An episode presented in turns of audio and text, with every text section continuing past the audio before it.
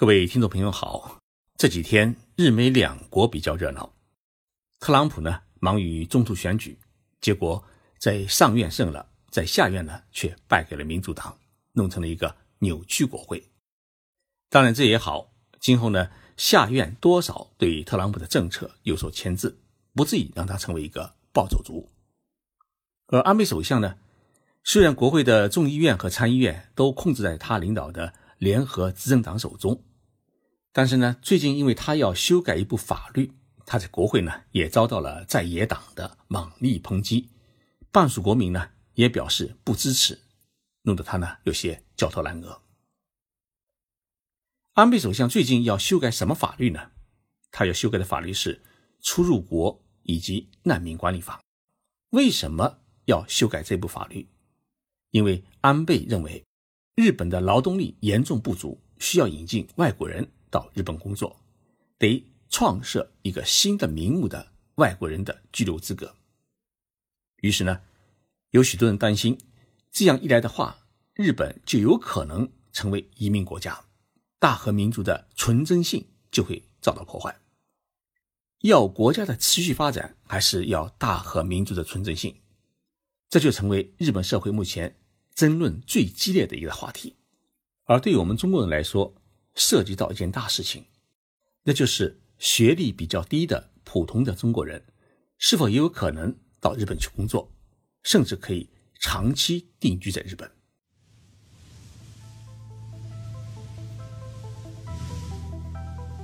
任你波涛汹涌，我自静静到来。静说日本，冷静才能说出真相。我是徐宁波，在东京给各位讲述。日本故事。安倍首相他为什么要修改这部法律，要引进外国人劳动者？原因呢，是因为日本日益严重的少子老龄化问题。日本目前一位育龄女性的生育率只有一点四，也就是说，她的一生只生一点四个孩子。虽然这一数据啊比中国的一点二还要高，但是呢，日本政府已经明显的感觉到严重的人口危机。根据日本国立社会保障和人口问题研究所的推算，到二零四八年时，日本人口总数将从目前的一亿两千七百万人减少到九千九百十三万人。那么到二零六零年时，人口更是减少到八千六百七十四万人，与日本现在的人口总数相比，将减少三分之一。虽然这是几十年以后的事情。但是呢，因为日本各地的状况不同，其实一部分地区、一部分城市已经开始出现严重的劳动力不足的问题。我前几天刚去了东京北部的立木县日光市访问。日光市是一座著名的温泉旅游城市，它不仅温泉多达二十多种，而且山顶呢还有一个美丽的中禅寺湖，湖的周边呢枫叶红的正是时候，满山遍野的绚丽。是日本观赏红叶的四大的名胜景区之一。另外呢，日光市还有一处世界文化遗产，叫东照宫，埋葬着江户时代叱咤风云的大将军德川家光。我与日光市的旅游协会会长交谈的时候啊，他告诉我，日光市虽然距离东京坐火车才两个多小时，但是因为人手不足，许多的温泉酒店呢找不到工作人员。还有千年历史的温泉旅馆，因为后继无人，不得不宣布关闭。为了解决人口减少、劳动力不足这一问题呢，日本政府这几年呢是不断的扩大引进外国人技能研修生到水产加工厂、农庄、制造工厂、建筑工地等处工作。但是呢，外国人研修生制度是以研修为名义的制度，外国人呢最多只能待五年，不仅拿不到工作签证。而且所谓的工资也只是一些补助，还没有正儿八经的社保，从事的都是最艰苦的体力劳动。因此，联合国人权组织呢批评日本的外国人研修制度啊是现代奴隶制度。到二零一七年为止的最新统计，在日本国内居住的外国人总数为三百九十一万人，占日本总人口的比例是百分之三。而其中，在日本工作的外国人呢，为一百二十七万人。中国人是日本最大的外国人种族，总人口达到了七十多万人。这么多外国人都居住在日本的哪些地方？其中最多的是东京，其次呢，分别是大阪市、横滨市、名古屋市、神户市、京都市等。除了日本三大的都市圈之外呢，九州地区的福冈市、靖港县的滨松市等地方城市呢，外国居民也是很多的。那么，按照行政区域来划分，外国人比例最高的行政区域，它不是在东京，而是在大阪。大阪市有一个叫深野区，它的外国人的比例已经占到百分之二十一点四，也就是说，五个人当中就有一个人是外国人。那么，其次呢，是以多文化共生为口号，积极引进外国人的群马县大川町，因为。这个町里面啊，它的工厂很多，所以呢，引进了许许多多的南美的外国人，所以外国人的比例呢，也达到了百分之十五点五八。在东京市中心的二三个区的外国人所占的比例呢，应该来说，在全国的平均当中是最高的，而且是出现了逐年上升的趋势。其中二十三个区当中，外国人比例最大的是新宿区，但是呢。相对来说，像四田谷区、内马区呢，外国人比例就最少，与全国的平均水平呢差不多。这么多的外国人生活在日本各地，他到底对日本的经济和社会带来什么样的影响？日本经济新闻社利用全国人口调查和劳动调查的政府统计资料，对各行业和各都道府县对外国人的依存度进行了调查，结果显示。二零一七年，日本全国范围内外国劳动者的占比约为五十分之一，也就是说，五十个劳动者当中有一个人是外国人。而在广岛县从事渔业生产的外国人，在二零一五年是达到了五百七三人，也就是每六个渔民当中有一个就是外国人。尤其像劳动力强度比较大的贝类的养殖业。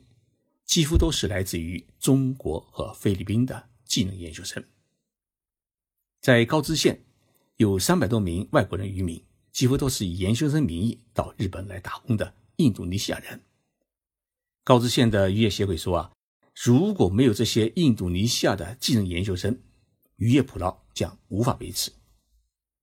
在农业领域，东京都北部的茨城县对外国人劳动者的依存度是最高的。达到了每二十一人当中就有一名外国人的比例。那么，茨城县呢，号称是东京的菜篮子，农业劳动力是严重不足。现在已经有三千七百多名来自中国和印度尼西亚的研究生在那里种植各种蔬菜。在制造业方面，外国人依存度排名第一的是岐阜县。每十八名制造业从业人员当中，就有一人是外国人，而且很多是巴西人和菲律宾人。那么这些人在当地的与汽车相关机床、食品厂里面工作。那么排名第二位的是岛根县，十九个人当中就有一个人是外国人。有来自中国、越南、巴西等国的劳动者呢，还在像缝衣工厂啊、电子零部件工厂里面上班。那么。岛根县政府的劳动局透露，在年轻劳动力较少的地区，由于招聘中老年人呢存在极大的困难，所以越来越多的企业都喜欢招聘外国人。现在东京有很多的日本料理店，也包括拉面店啊，或者二十四小时的便利店，打工的百分之八十以上都是外国留学生。譬如有一家很有名的饺子店，它除了正式员工之外，百分之九十以上的员工都是外国人留学生，而留学生规定一周打工时间呢，他是不得超过二十八个小时，也就是说，一天他最多只能打工四个小时。那么这样一来的话呢，根本无法解决东京这样的一个大都市的劳动力短缺的问题。一方面，日本是急需要大量的外国人劳动力；另一方面呢，他又必须要摘掉联合国人权组织给予他的。奴隶国家的这种不光彩的帽子，日本政府呢，于是开始动脑筋，准备修改促进与难民管理法》，开放外国人到日本来工作。今年七月份，日本政府呢首次召开了关于接纳外国人才共生的相关的内阁成员会议，讨论了创设新居留资格、扩大引进外国人劳动者的法律与政策问题。新制度计划把护理、农业、建筑、住宿、造船五个领域呢，首先向外国人劳动者开放，随后将逐步开放制造业、食品加工业和渔业等领域。最终开放接纳外国人劳动者的行业可能会达到十四个。日本政府在十一月二号呢，正式向国会呢递交了一个《出入国与难民管理法》的修正案。那么，根据这个法案提出，日本政府呢将新设立两类签证。第一类呢是特定技能一号签证，这个签证呢包括了建筑、农业、护理、造船等十四个领域。那么第二类签证呢，就叫特定技能二号签证。这个签证呢，就是以上十四个领域当中的建筑业、造船等四个技术含量比较高的一个业种。那么这两个特定签证就是为了引进外国人劳动者而量身打造的。因为根据现有的法律法规，如果你现在要在日本拿工作签证，它必须要有日本的专门学校，也就是。中专以上毕业的学历，而这次新设立的两个特定签证呢，像建筑工、护理、渔农业劳动人员等单纯的劳动者，中学毕业也可以到日本工作，而且不需要工作经验，也不需要日语考试的资格证书，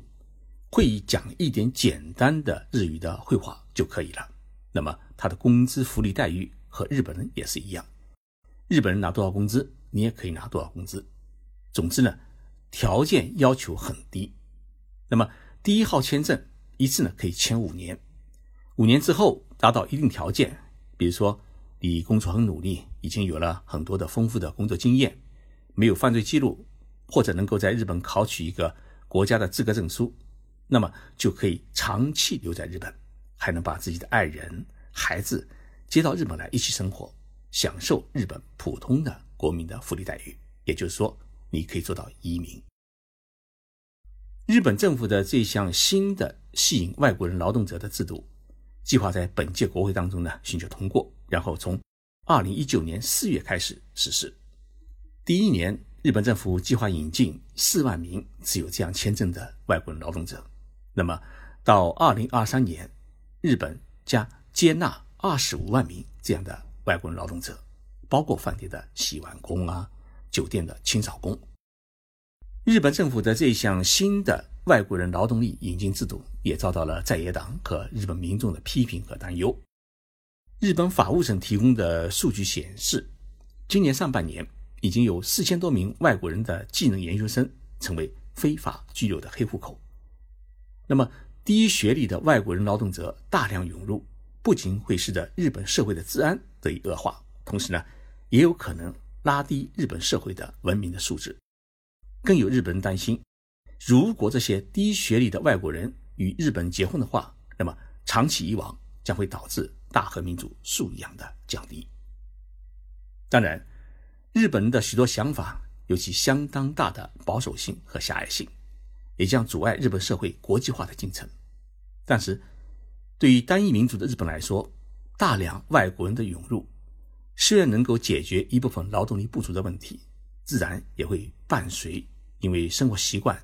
价值观不同的一种文化的冲突，所以呢，在鸡和鸡蛋之间，该做出如何的选择，对于日本政府、日本社会来说，也是一种考验。而这种考验，更多的是一种文化的忧虑。